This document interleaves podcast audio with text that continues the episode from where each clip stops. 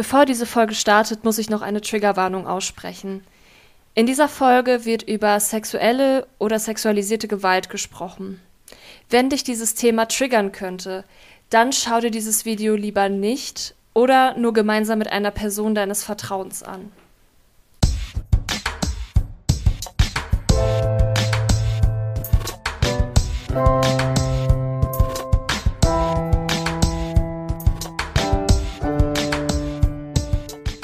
Moin Moin und herzlich willkommen zu einer neuen Folge vom sexualpädagogisch wertvollen Pod und Videocast.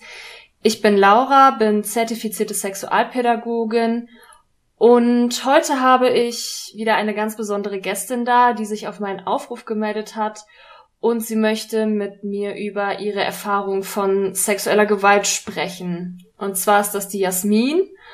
Und ich freue mich sehr, dass sie ähm, das Vertrauen und die Offenheit mitbringt, darüber zu sprechen. Jasmin, herzlich willkommen. Ähm, Hallo. ja, mega cool, dass du dich gemeldet hast und ähm, du selber siehst dich ja als Überlebende von sexueller ja. Gewalt. Ähm, genau, weil das ist ja auch immer ganz spannend, eben über diesen Begriff zu sprechen. Wie wird man, wie bezeichnet man sich eigentlich selber, wenn man betroffen ist? Ja. Ähm, also es gibt ja auch andere Begriffe wie Opfer und Betroffene oder eben Überlebende. Und ich finde Überlebende und Betroffene ganz passend, weil es eben ein Riesenkampf ist, ähm, den man da mit sich hat, eine Riesenleistung, die man da bringt, ähm, gerade in der Thematik sexueller Missbrauch, ähm, das auszuhalten und ähm, ja, diesen ganzen Schmerz, das ganze Leid, alles, was da passiert, ähm, auszuhalten und ähm, ja, das zu überleben. Ja. Und du selber bist halt auch diesen langen Weg gegangen, hast diesen schweren Kampf jetzt hinter dir und möchtest jetzt von deiner Geschichte erzählen. Was genau. ist denn, was ist denn deine Geschichte? Ähm, genau, ich hatte eine schwierige Kindheit war dadurch, dass ich immer runtergedrückt wurde, sehr ängstlich, sehr zurückhaltend, ähm, quasi unsichtbar und ähm, ja auch so weit, ähm, dass ich einen sehr starken ähm, ausgeprägten Verdrängungsmechanismus hatte. Das heißt, alles, äh, was passiert ist, habe ich kaum wahrgenommen und ähm, später auch vergessen. Also ich konnte mich nicht mehr dran erinnern, ähm, war so schlimm, dass ich nicht mehr wusste, wie viel Uhr wir haben, was für einen Tag wir haben, wer ich bin. Und ähm, kam dann in die Klinik, habe meinen Hauptschulabschluss in der Klinik geschrieben und ähm, ja, kam dann relativ zeitnah dann in ein Kinderheim und hatte gar nicht auf dem Schirm, dass nebenbei noch ähm, dieser jahrelange sexuelle Missbrauch lief. Das kam dann alles später erst hoch, um in der Zeit, wo ich meine Ausbildung gemacht habe in einem Altenheim und eben auch ja Senioren gepflegt habe und ähm, das hat angefangen, dass ich dann Kreislaufprobleme bekommen hatte, Schwindelanfälle, Herzrasen und ähm, ja, dann umgekippt bin anfangs immer mit diesen Vorzeichen, danach bin ich ähm, leider einfach so umgefallen in der Wohnung, im Treppenhaus und ähm, kam dann für sehr lange Zeit nochmal in eine Klinik. Ähm, und es hat lange gedauert, bis man alles ausgeschlossen hat, bis man herausgefunden hat, okay, da ist irgendwas nicht in Ordnung bei ihr. Sie reagiert auf bestimmte ähm, Männer, auf bestimmte Personen und ähm, ja, wurde dann erstmal eine Weile krankgeschrieben und ähm, zum Schluss eben auch äh, berentet. Und ja, kam so Stück und Stück durch die Klinikaufenthalte dahinter, was da eigentlich passiert ist. Das klingt ja auch schon nach einem sehr, sehr langen Weg. Ne? Also überhaupt erstmal dahin zu kommen, Absolut. Ja. Ja, absolut. es war auch so, dass ich immer in diesem Kreislauf war. Also ich habe auch immer diejenigen Leute äh, angezogen, die in dieses Schema irgendwie gepasst haben. Mhm. Und ähm, bin auch deswegen oft umgezogen, einfach weil die Bedrohungslage sehr hoch war, weil die an meiner Tür äh, geklingelt haben und Terror gemacht haben, mir hinterher äh, gestalkt haben und ähm, ja, ich irgendwann an dem Punkt war, wo ich nicht mehr konnte. Also da mm. habe ich Hilfe an die Tür geschoben, weil ich panische Angst hatte, dass es gleich äh, klingelt oder die Tür aufgebrochen wird.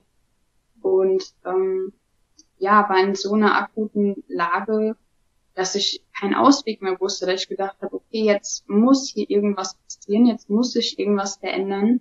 Und bin dann freiwillig in ein Opferschutzhaus äh, gegangen, mhm. einfach um geschützt zu sein vor diesen Tätern und um eben einen Neuanfang zu starten. Mhm.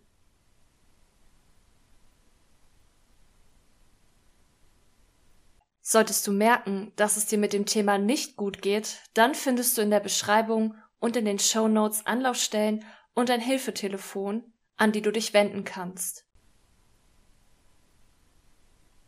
Ja. Ja. Boah. Also jedes Mal, wenn ich diese Geschichten höre, kriege ich auf jeden Fall Gänsehaut, weil ich finde auch, das ist einfach so ein Verlust von einem sehr, ja, nicht, nicht rudimentären, sondern so einem grundlegenden Sicherheitsgefühl irgendwo. Also das ist so gerade der Gedanke, den ich habe. Ähm, und gerade Sicherheit ist auch einfach irgendwie so, so wichtig. Und ja, ich weiß auch gar nicht, ob ich mich da überhaupt hundertprozentig reinfühle oder reinfühlen kann, weil ich das ja auch nie so stark erlebt habe, wie es ist. Ähm, ja, um mich geht's auch gerade gar nicht. Aber ähm, ich dachte, ich teile mir mal mit, wie ja. Jedenfalls, ähm, möchtest du denn noch was dazu erzählen? Ähm, Oder möchtest du noch was zu der, zu deiner Geschichte erzählen? Oder sollen wir mit der nächsten Frage weitermachen? Ähm, wir können auch mit der nächsten Frage weitermachen. Ja, okay. Ähm, wie hast du es denn geschafft, deine Erfahrungen aufzuarbeiten? Ähm, indem ich zu Erfahrung gegangen bin, ein Opferschutzverein. Mhm. Und in der ersten Woche war das so, ich habe, wenn mich jemand gefragt hat, wie es mir geht, habe ich immer gesagt, mir geht's total gut und alles in Ordnung und gar kein Problem, alles gut. Ähm, war auch sehr aufgedreht, natürlich aus Angst auch und hatte Probleme, diese Maske einfach fallen zu lassen mhm. und mich zu zeigen und zu sagen, hier Leute, ich habe Todesängste, ich habe Angst, dass gleich hier die Tür aufgeht, ich bin gar nicht richtig da und ähm, ja, hat das alles überspielt und in der zweiten Woche war es so, dass das dann nach und nach kam. Also ich habe, indem ich die Entscheidung getroffen habe, jetzt neu anzufangen, habe ich auch das Alte hinter mir gelassen. Und das war absolut nicht einfach, aber es war für mich wichtig, um einfach da rauszukommen. Das heißt, ich hatte ähm, den Kontakt völlig abgebrochen. Ich hatte dann nur gesagt, ich bin eine Zeit lang weg. Aber ähm, das war einfach wichtig, weil ich mich intensiv damit beschäftigen musste, von mir mhm. aus. Ähm, und ja, ich musste erstmal lernen, meine eigenen Gefühle wahrzunehmen. Ich musste lernen, sie zuzulassen. Und das hat sehr lange gedauert und auch zu realisieren, okay, es ist dunkel, aber hier kommt jetzt keiner rein. Also es geht jetzt nicht die Tür auf, du brauchst keine Angst haben. Und das hat fast ein Jahr gedauert, mhm. bis ich das überhaupt annehmen konnte so, und bis ich das überhaupt gelernt habe. Ähm, auch wenn ich das vom Kopf her wusste, kam es nie richtig in meinem Gefühl an. Also mein Kopf wusste das, das der wusste, okay, jetzt alles safe, ich bin in einem geschützten Rahmen aber ähm, vom Gefühl her nicht. Vom Gefühl hatte ich mhm. Todesängste, ich war angespannt und geholfen hat mir immer, ähm, ja, haben mir im Prinzip meine Seelenhelfer, die gesagt haben, nein, schau mal, die Tür ist abgeschlossen. Du bist im Hier und Jetzt und haben mich immer wieder daran erinnert, wer ich bin und immer mhm. gesagt, guck mal, du bist viel stärker, als es sich gerade anfühlt. Und ähm, ja, in dem Moment, wo sie einfach da waren und ähm, mir gezeigt haben, dass ich dann nicht alleine durch muss, das hat mir sehr geholfen. Mhm. Und ähm, ja, ich habe dann mit der Zeit angefangen, Tagebücher zu schreiben, Protokolle mhm. zu schreiben über Flashbacks, das, was ich ähm, in der Nacht geträumt habe und ähm, ja, so meine Geschichte aufzuschreiben. Und daraus ist dann am Ende sogar ein Buch geworden und heißt ähm, Synkopen der Seele. Mhm. Und ja, habe dann auch angefangen, mich mit diesem Thema noch intensiver zu beschäftigen. Also auf der einen Seite mein Trauma aufzuarbeiten, auf der anderen Seite aber auch in die Aktivität zu gehen. Das heißt, okay, ich schaue mir jetzt genau diese Mechanismen an zwischen Opfer und Täter. Was, was passiert da? Wie schafft es ein Täter, ähm, mich so zu manipulieren, dass ich ihm folge auf Kommando? Mhm. Oder ohne mit Einblick, dass ich sofort dahin gehe und das mache, was er will.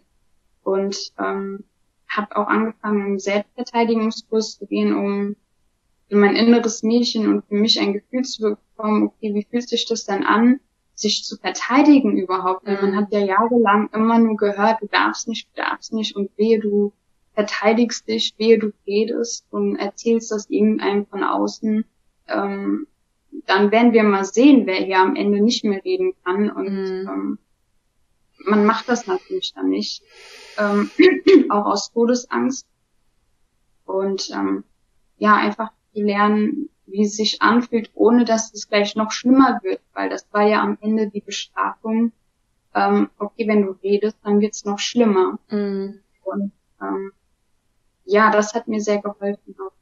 Und ähm, ich habe dann auch irgendwann einen Waffenschein gemacht, um zu wissen, okay, wenn jetzt irgendwas passiert, ich muss sie nicht einsetzen, aber wenn jetzt hier irgendwas passiert, dann habe ich für meine Erwachsenen und für mein inneres Kind ein sichereres Gefühl, weil ich weiß, wenn mich jetzt hier einer anpackt, kann ich es jederzeit nehmen und sagen, okay, halt, stopp, geh zurück. Mhm. Und ähm, das war für mich auch ein großer und äh, sehr wichtiger Punkt. Mhm.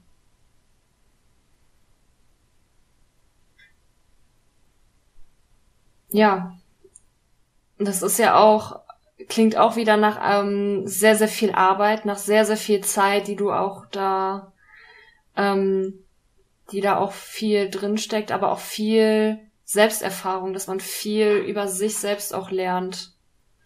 Absolut. Ja. Ähm, möchtest du mit der nächsten Frage weitermachen? Mhm. Okay. Ähm, hast du denn Erfahrung mit Victim Blaming gemacht? Ja, ich habe in Bezug mit einer Anzeige und der Polizei ähm, so eine Erfahrung schon gemacht.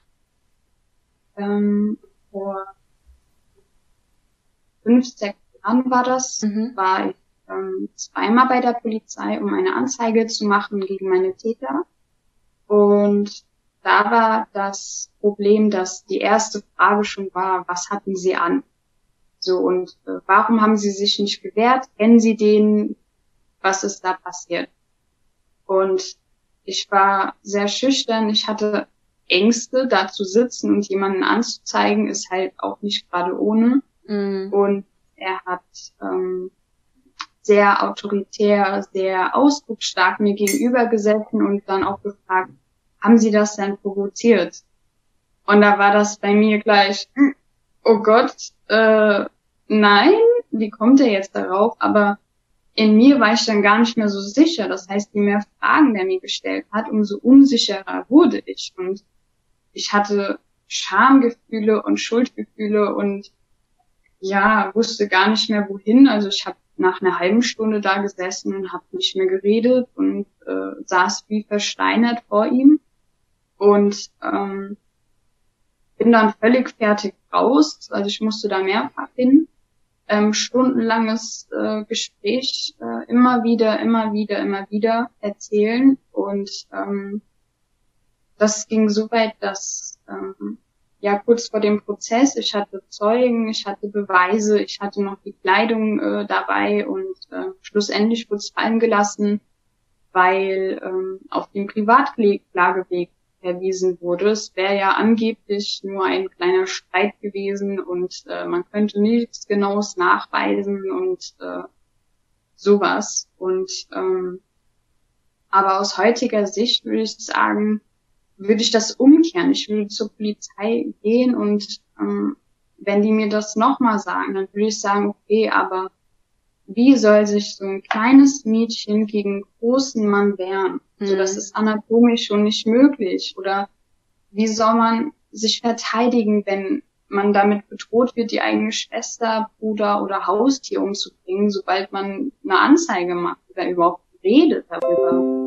Oder ähm, ja, wie soll man eine Anzeige machen, wenn das für ein Stück weit normal war, wenn man mhm. nichts anderes kannte? Ähm, da wird's eben schon schwierig. Und das ist so ein bisschen das, worüber ich mich manchmal ärgere, wo ich jetzt im Nachhinein quasi schlauer bin, aber was mich so ein bisschen allgemein an dieser Situation geärgert hat. Mm, also dieses, da erlebt man dieses Schlimme und ähm, geht dann zur Polizei. Man nimmt mm. allen Mut zusammen und sagt, okay, ich mach das jetzt. Und dann bekommt man eben so Fragen und so Antworten zurück. Und was auch ziemlich unterschätzt wird, ist, ähm, dass man, während man diese Anzeige macht, ja noch da drin ist in diesem Umfeld. Das heißt, der Täter ist noch irgendwo da, der ist oftmals nicht fremd oder so.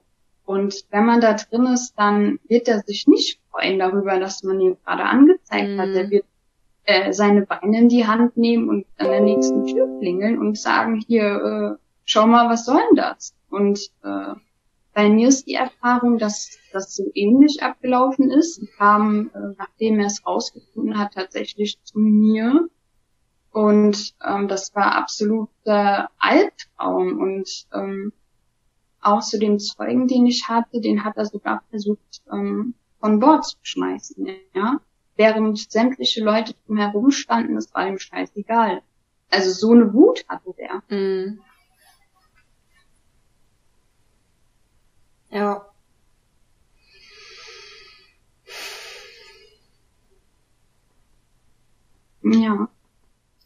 Ja, also mh, mm, mir fehlen gerade so ein bisschen die Worte. Ähm, ja. Das ist einfach, ist einfach schrecklich, aber es zeigt halt eben auch, dass da noch echt viel Aufklärung bedarf und dass es halt auch wichtig ist, darüber zu sprechen und zu jetzt auch mal ein bisschen, bisschen dafür zu sensibilisieren, wie ja. muss man eigentlich mit Betroffenen umgehen. Genau. Ähm, wollen wir mit der nächsten Frage weitermachen? Mhm. Da geht's nämlich jetzt so ein bisschen um heute, um, um so die heutige Sicht ungefähr. Also die Frage ist, ähm, wie beeinflussen deine Erfahrungen die Sexualität innerhalb einer Partnerinnenschaft oder würde sie beeinflussen? Das heißt jetzt nicht unbedingt, es muss irgendwie eine feste Beziehung sein oder eine monogame Beziehung. Es geht einfach nur um generell das Sexualleben. So, ja. Ähm, aus meiner Erfahrung, also mich persönlich, ähm, ich würde sagen, dass das überhaupt nicht in Frage kommt für mich. Also Partnerschaft äh, würde ich dann nur eingehen wollen, wenn ich in mir geklärt bin, weil ich mhm. weiß, es kommt immer wieder zu Retraumatisierung. Es kommt immer wieder zu einem Punkt, wo mich was triggert und wo ich ihm damit dann auch schade und mir selber, ähm, ja, mich selbst wieder zurückwerfe mhm. und deshalb ist äh, Beziehung, Partnerschaft, äh, Nein. Okay. Ja. Und ähm, die nächste Frage wäre, wie gehst du denn heute mit deinen Erfahrungen um? Eine gute Frage. Ich würde sagen, dass ich heute viel vorsichtiger bin in dem, was ich mache. Mhm. Und immer so einen kleinen Schutzmantel anhabe, weil dadurch, dass ich mein Trauma aufarbeite, also noch dabei bin, ähm, weiter zu kommen, vorwärts zu kommen und ähm, noch stabiler und standfester zu werden und ähm, Reihe auch, ähm, muss ich aufpassen, weil so eine gewisse Öffnung da ist. Also ich kann ja dadurch, dass ich meine Gefühle mehr wahrnehmen kann, mehr spüren kann als früher, bin ich auch anfälliger für den Druck, der dann von außen auf mich draufprallt quasi. Mhm. Und deshalb ähm, immer ein bisschen mit Vorsicht, aber auch viel mehr mit Lebensfreude, mit Spaß und ja, aus einer anderen Sichtweise auf jeden Fall. Mhm.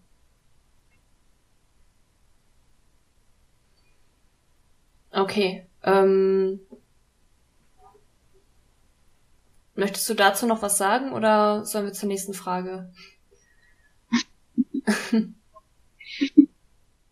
Mm, wir können zur nächsten. Ja, super. Ähm, du machst ja auch in deiner Arbeit ganz viel, dass du halt was für die Leute über eben für die Überlebenden ähm, was tust und gerne auch einfach ähm, Leuten, Leute darüber aufklären möchtest, wie man denn mit Personen umgeht, die sexuelle Gewalt überlebt haben. Hast du ein paar Tipps für uns? Ich würde aus meiner Erfahrung sagen, dass es sehr hilfreich ist, wenn man überlegt, dass die Betroffenen ähm, zum Teil noch in diesem Teufelskreis drin sind, mhm. auf der anderen Seite dabei sind, ihr Trauma aufzuarbeiten oder ähm, in diesem starken Verdrängungsmechanismus ähm, würde ich sagen, dass es auf jeden Fall sehr wichtig ist, jemanden an dieser Seite zu haben, weil dieser Weg unglaublich steinig ist und schwer, aber auf jeden Fall machbar.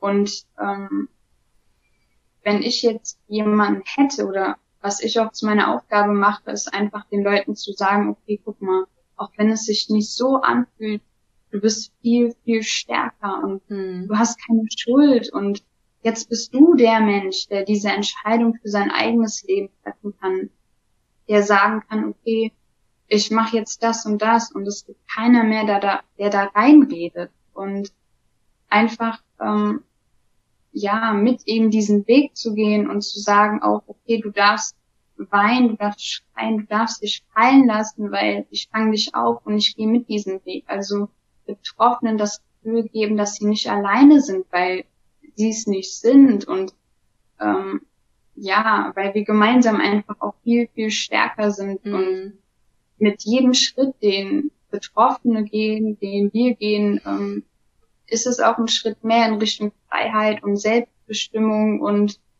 ein Schritt mehr in dieses, okay, ich gebe Tätern jetzt keine Macht mehr über mein Leben und ich entscheide und ja, da sein auf jeden Fall. Mhm. Hast du sonst noch ähm, Tipps oder ist es das, wo du sagst, das ist auf jeden Fall das Wichtigste so? Ähm, ja, ich finde, das ist auf jeden Fall das Wichtigste. Mhm. Also wenn ich mir vorstelle, ohne das wird es schwer. Also bei mir war das so äh, mhm. der Fall, dass schwer war ohne diese Dinge.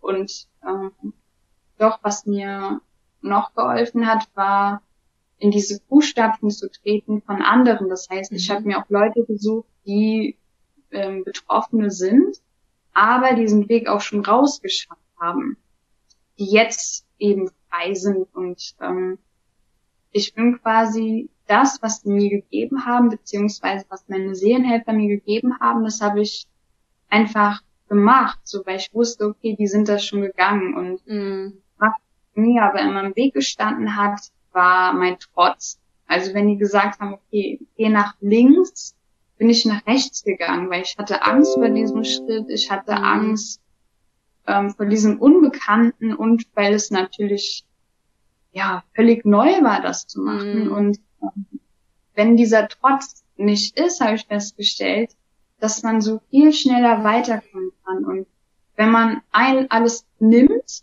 alles, was man an Hilfe bekommen kann, alles, was ähm, Therapeuten einem sagen, was Freunde sagen, wenn man alles nimmt und das aussortiert am Ende, was man nicht mehr braucht. Das finde ich auch sehr wertvoll. Also es hat ähm, mir sehr geholfen. Mhm. Ja. Ja. Ähm, sollen wir quasi mit der abschließenden Frage, sollen wir da weitermachen?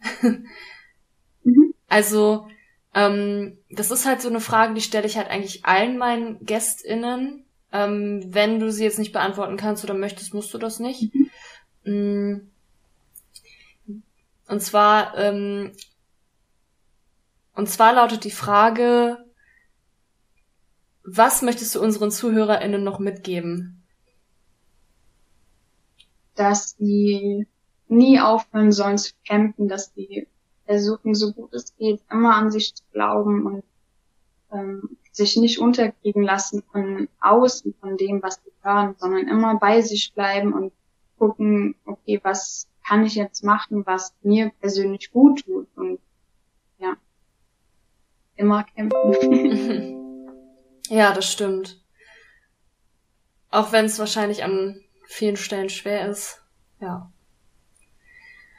Absolut. Wobei auch da ähm, muss ich sagen, ich hatte auch immer dieselben Probleme. Also ich hatte bin auch manchmal noch davor und was da zum Beispiel geholfen hat bei mir war, wenn mir jemand gesagt hat, guck mal, du kommst als Baby auf die Welt, du bist sehr wissbegierig, du bist neugierig, du willst am besten die Welt erkunden und zwar noch jetzt und gleich und heute. Und das ist einfach nur deine Fremdbesetzung, die dich manchmal daran hindert, Dinge zu tun, die du tun willst, aber die, ja, die nicht gehen, weil du in dir blockiert bist. Und wenn ich das so manchmal vergleiche, dann wünsche ich das auch ganz vielen Menschen, dass die sich immer wieder daran erinnern, wie wissbegierig man eigentlich ist und wie neugierig. Und wenn man sich daran festhält, dass man auch wieder dahin kommen kann, an diese Lebensfreude und genau. Das ist auf jeden Fall ein sehr schönes Statement am Ende. Und damit würde ich einfach dann die Folge abschließen, weil das total schön ist. Eine ganz, ganz, ganz schöne Perspektive.